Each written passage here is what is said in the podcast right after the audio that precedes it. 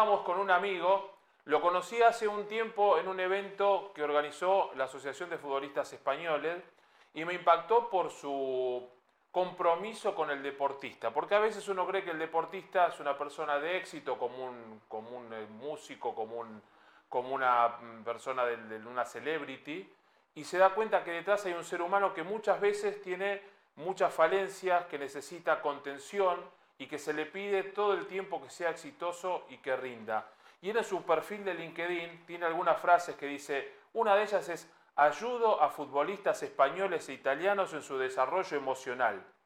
Y su libro, que lo presentó hace un tiempo con, mucho éxito junto a Vicente del Bosque y otros, otras personalidades más del mundo deportivo español, se llama Pon en juego tu emoción, donde a veces se cree que el deporte es solamente a combatir, a, a pelear con el otro, el enemigo y ganarle cueste lo que cueste.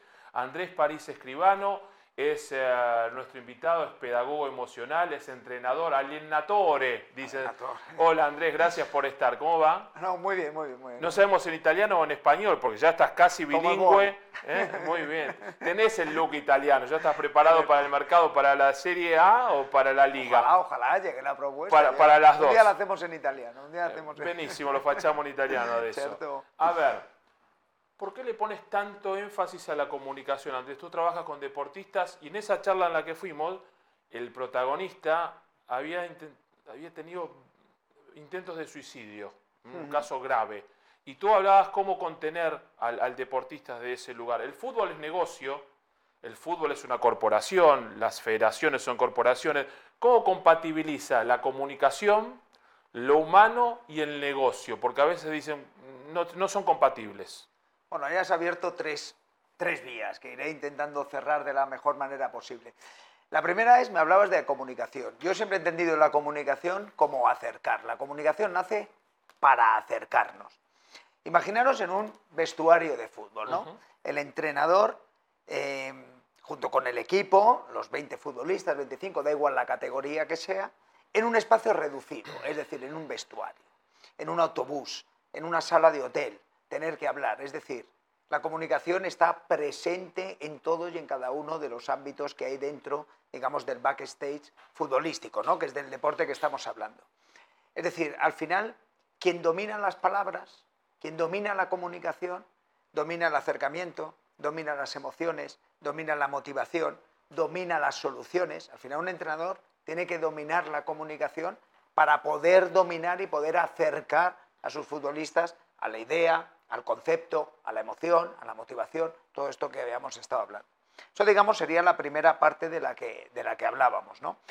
La segunda diría, ¿cómo contener a un futbolista que se encuentra en un proceso, como hemos dicho, de suicidio o de obstáculo? Bueno, pues dependiendo de la vertiente que sea, ¿Cuál es la mejor manera que podemos empatizar? Yo no conozco otra que no sea la comunicación, esa palabra de apoyo, esa palabra de sustento, ese hombro que, te, que, le dejas para llorar, pero que también le abrazas. También hay muchas palabras que abrazan, hay muchas palabras que acarician, hay muchas maneras, digamos, de, de comunicar que el deportista necesita, ¿no? dependiendo el propio nivel que puedas tener de obstáculo emocional o ya un problema más serio que ya puede ser tratado desde la psicología, psiquiatría, etcétera, etcétera.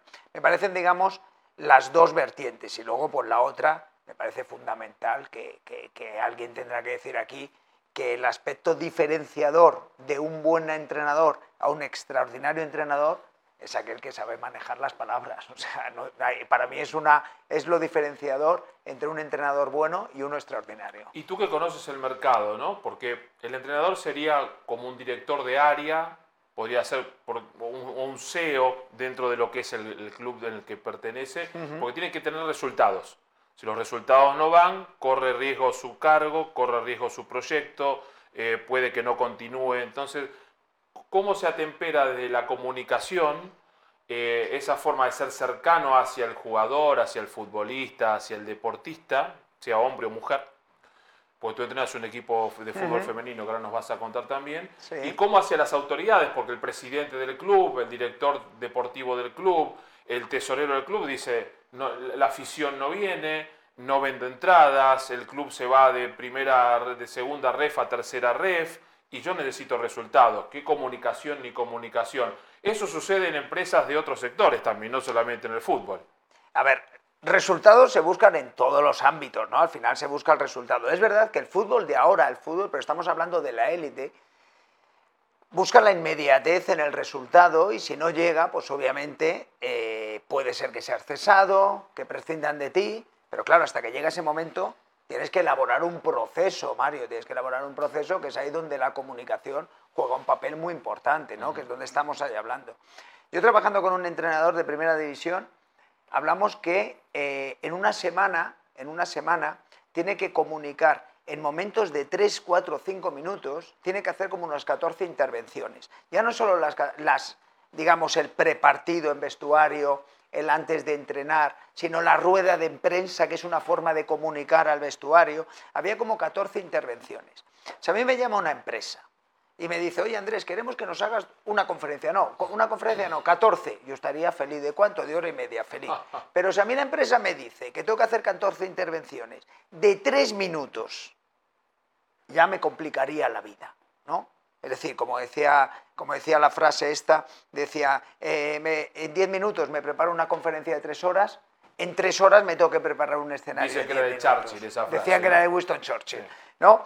Entonces, fijaros, eh, muchas veces yo con entrenadores que trabajo les digo que tienes que empezar a elaborar muy bien tus speech. ¿Qué quiero decir? ¿Cuál es el mensaje? Lo que hablamos siempre en la comunicación. Ya no solo que el receptor eh, sepa lo que quiere decir el emisor, sino que hay que meterle la parte emocional, ese componente que tiene emocional. Es decir, a mí me parece que la parte comunicativa, como estamos aquí hablando, pero eso da igual. De hecho, de primera, de primera división, pero un entrenador de tercera división, de preferente, yo mismo, en mis tres entrenamientos y mi partido del domingo, pues tendré del orden de ocho o nueve intervenciones comunicativas que tengo que hacer en vestuario con las, con las jugadoras para motivar, para dar soluciones, para dar estrategia, para convencer. No conozco nada que no se convenzca, o sea, que no se venza si no se convence. Y una forma de convencer es el ejemplo y otro la palabra. Seguimos con la analogía al mundo corporativo, al mundo deportivo. Eh, la situación, cómo comunicar en crisis. El fútbol español tuvo, de luego, el campeonato del mundo femenino, una situación de crisis. Ahora hay equipos de primera división, como el Barcelona, Xavi tiene una situación de crisis. ¿Cómo se gestiona la comunicación una situación de crisis? Las grandes empresas muchas veces contratan ex entrenadores de fútbol o entrenadores de fútbol para dar charlas de comunicación o gestión de crisis. Hmm. Eh, ¿Cómo se gestionan las crisis desde la comunicación en una entidad deportiva? Yo siempre me gusta la palabra transparencia. Me parece que la comunicación tiene que ir muy asociada a la transparencia. Tenemos que ser muy nítidos. La neurociencia nos dice ahora que una de las capacidades que tenemos el ser humano es que sabemos detectar la mentira. De una u otra forma, nosotros sabemos si nos están mintiendo o no, ¿no? Aunque no sepamos, pero no sé, tenemos como esa habilidad, ¿no? Dicen del tacto, del gusto, de los de los cinco sentidos, pero yo metería un sexto, incluso un séptimo, es decir, sabemos cuando alguien no nos está diciendo la verdad del todo, ¿no? Si esa habilidad la tenemos el ser humano, desde la neurociencia yo diría, mira, a la hora de comunicar hay que ser transparente, a riesgo de equivocarte. Y hay que saber levantar la mano y decir, perdonar, me he equivocado yo, no he valido, me he equivocado en esto. Hay que saber las empresas eh, poner el error como parte del proceso de aprendizaje. Hay que saber tener esa humildad de querer aprender. Y ahí nos enseña en el camino pues gente como Vicente del Bosque, una persona humilde, una persona que comunica, una persona que sabe reconocer sus errores y que sabe también reconocer sus, digamos, sus aciertos, ¿no? La forma de que ahora estamos hablando de Xavi, yo creo que Xavi necesitaría un experto en comunicación que le ayude mucho a esas ruedas de prensa, que no se sabe si va, si viene, qué está diciendo, equipos después de un año y medio decir que está en construcción todavía. Bueno, pues son eslóganes comunicativos que a la hora de mandar a un vestuario te resentea un poco tu liderazgo. Ahora, para quien nos está viendo del mundo corporativo, eh, tú dices hay que preparar el, pitch, el discurso, lo que uno va a decir. Algunos creen que me planto delante de una cámara de televisión y digo lo que quiero, lo que me surge, o soy genuino y digo como me sale. ¿Cuánto hay de preparación en tu caso cuando tienes que dar un discurso motivacional a tus jugadoras? Cuando tienes que preparar una charla antes de un partido? ¿Cuánto lo preparas? ¿Cuál es la estrategia? Porque no sale bien porque sí, sale bien porque uno lo prepara. Yo aquí me quedo con una frase que aprendí de una profesora que tuve, de Mónica Galán, que Mm, decía sí, claro. que para hablar bien en público había que pensar muy bien en privado. Es decir, significa que improvisar no va con la comunicación, ¿vale? Y para tú tener tus 3, 4 minutos que tienes que hablar, te lo tienes que preparar. Cuanto más claro lo tienes, la preparación será más o menos de esa intensidad. Pero que lo tienes que preparar, lo tienes que preparar. Es decir, al final, comunicar es una responsabilidad también.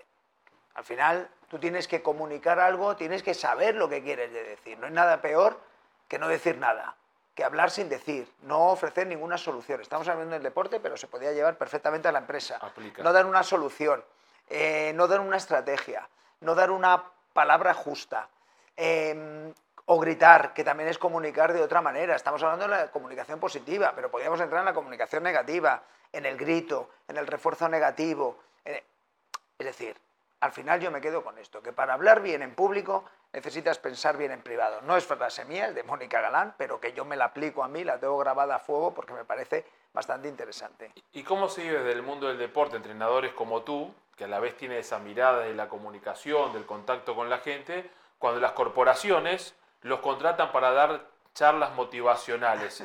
Eh, eh, ¿qué- ¿Qué sucede? ¿Por qué a mí? ¿Por qué creen que se... Hombre, porque- Desde Pep Guardiola para abajo, todo. Eh, hombre, claro, está, ¿No? lo, que- lo que, lo que está claro es que nosotros estamos, eh, los entrenadores, sea de cualquier escala, convivimos, tenemos que convivir con la motivación continuamente. Es decir, nosotros la suerte, que para mí es una suerte en el mundo del fútbol, es que de domingo a domingo estás compitiendo. Si un domingo ganas, eh, durante la semana tienes que mantener la misma Mm. motivación. Pero si un domingo pierdes, tienes que hacer un reseteo mayor para mantener la motivación. Ese digamos que sería fácil que lo entenderíamos todos. Pero meter una variable que complica la ecuación. Y es, claro, tú ganas, pero han jugado 11 y sois 25. Tienes a 14 jugadores, pues un poquito resentidos y encima el equipo ha ganado, dirá, oye, el míster va a repetir 11, pues a lo mejor empiezan a desmotivarse. Pues hay que, esto lineal. Y ahora en la trastienda, intentar que esos 14 no pierdan la motivación, que sigan entrenando de manera, de manera fuerte, de manera intensa, de manera concentrada para ganarse el puesto. ¿Sabes? Es decir, al final tienes, o imagínate que pierdes, la ecuación se complica todavía mucho más. Es decir, al final tenemos que saber, a mí me gustó una cosa que dijo el otro día Ancelotti que me pareció una cosa buena, es decir, cuando dijo, yo no dejo a la persona en el banquillo, se queda la persona el futbolista. Es decir, son cosas distintas, porque al final dejarte en el banquillo toca tu autoestima. Claro. Entonces, lo dijo muy bien y me pareció interesante. Yo dejo al futbolista en el banquillo, pero a la persona la sigo preguntando, que también es otra forma de comunicar, de empatizar. Lo que hemos dicho, como he empezado, comunicar es acercar, de una u otra manera. Hablaste de Ancelotti, hablaste de Xavi, otro día hablaremos del Cholo Simeone, que también tiene su también. estilo de comunicación, ¿eh? para, para aquellos que, que seguimos al Atlético, que eh, estamos lejos ya, 10 puntos es lejos, pero ahí estaremos. Andrés, gracias por estar en nuestro programa, gracias por venir. Eh, grazie mille. Grazie ¿eh? mille, Terminamos grazie a voi, Y te permitimos en un ratito que vayas a entrenar a tus chicas. ¿Cuál es el club que entrenas? A dar B. Muy bien, ¿y cómo van? Bueno, pues vamos. Bueno, Más allá de la tenemos tabla, ahí no que. digo la- no digo la posición, Pues mira, vamos sextos, sextas de, de 16. No vamos mal. A nivel de tabla no vamos mal. Generando un bonito camino, un bonito proceso. Muy bien, vamos a ir un día ahí a alentar. ¿eh? Venga, Muchísimas fenomenal. gracias. A vosotros.